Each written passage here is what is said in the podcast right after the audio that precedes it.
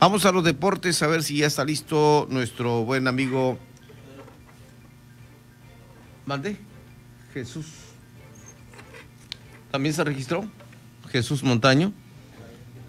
Ah, trae inspiración. Muy bien. Perfecto. Por la vía independiente.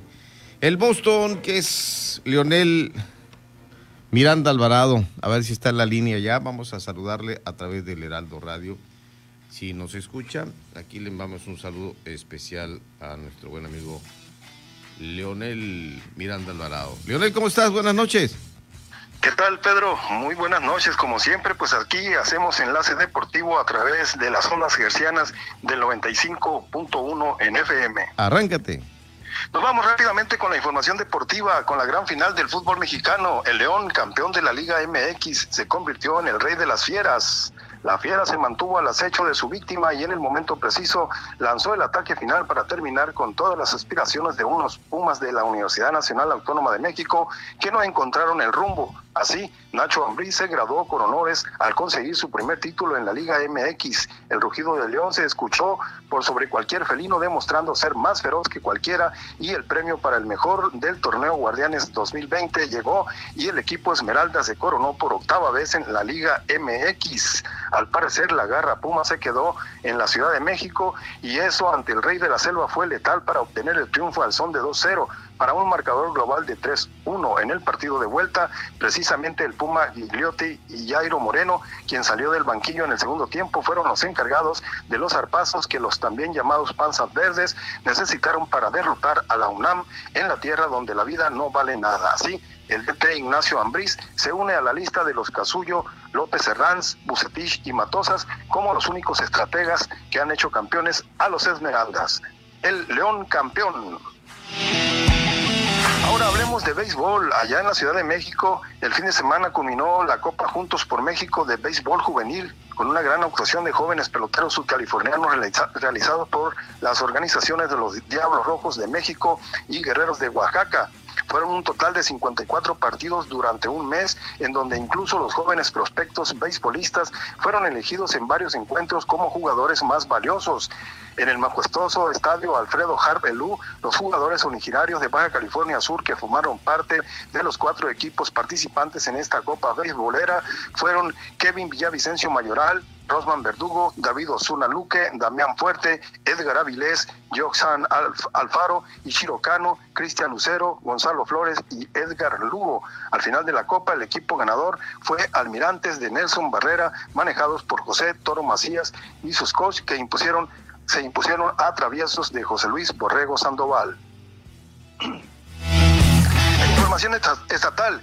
En el ciclismo brillan los ciclistas subcalifornianos allá en Colombia. Una brillante actuación tuvieron los ciclistas subcalifornianos en el torneo internacional de ciclismo de pista efectuado de viernes a domingo en Cali, Colombia, aportando Yuli Paola Verdugo Osuna medallas de oro, plata y bronce, Ricardo Peña Salas una de oro y Juan Carlos Ruiz Terán una de plata y una de bronce para la selección de México.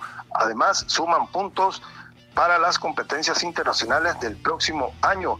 En lo que fue la primera competencia internacional en medio de esta pandemia del COVID-19, los atletas, los tres atletas de Baja California Sur respondieron positivamente a la confianza depositada en ellos por parte de la Federación Mexicana de Ciclismo, sacando la casta en cada una de las pruebas de estas, que fue una competencia exigente por el nivel de los colombianos, que fueron los principales enemigos a vencer. Yuli Paola Verdugo Osuna obtuvo medalla de oro en la carrera del Keirin y también se quedó con el bronce en la prueba de velocidad olímpica y cerró la sesión con medalla de plata en la velocidad en duelo con la, con la también mexicana Luz Daniela Gaxiola. Por su parte, Ricardo Peña Salas se subió a, la cima del podio al ganar la prueba de Mason junto con Ramón Ruiz, haciendo una carrera inteligente para sumar los puntos necesarios en los embalajes y lograr la primera posición, ratificando que es uno de los aspirantes a estar representando a México en la Copa de Naciones del próximo año.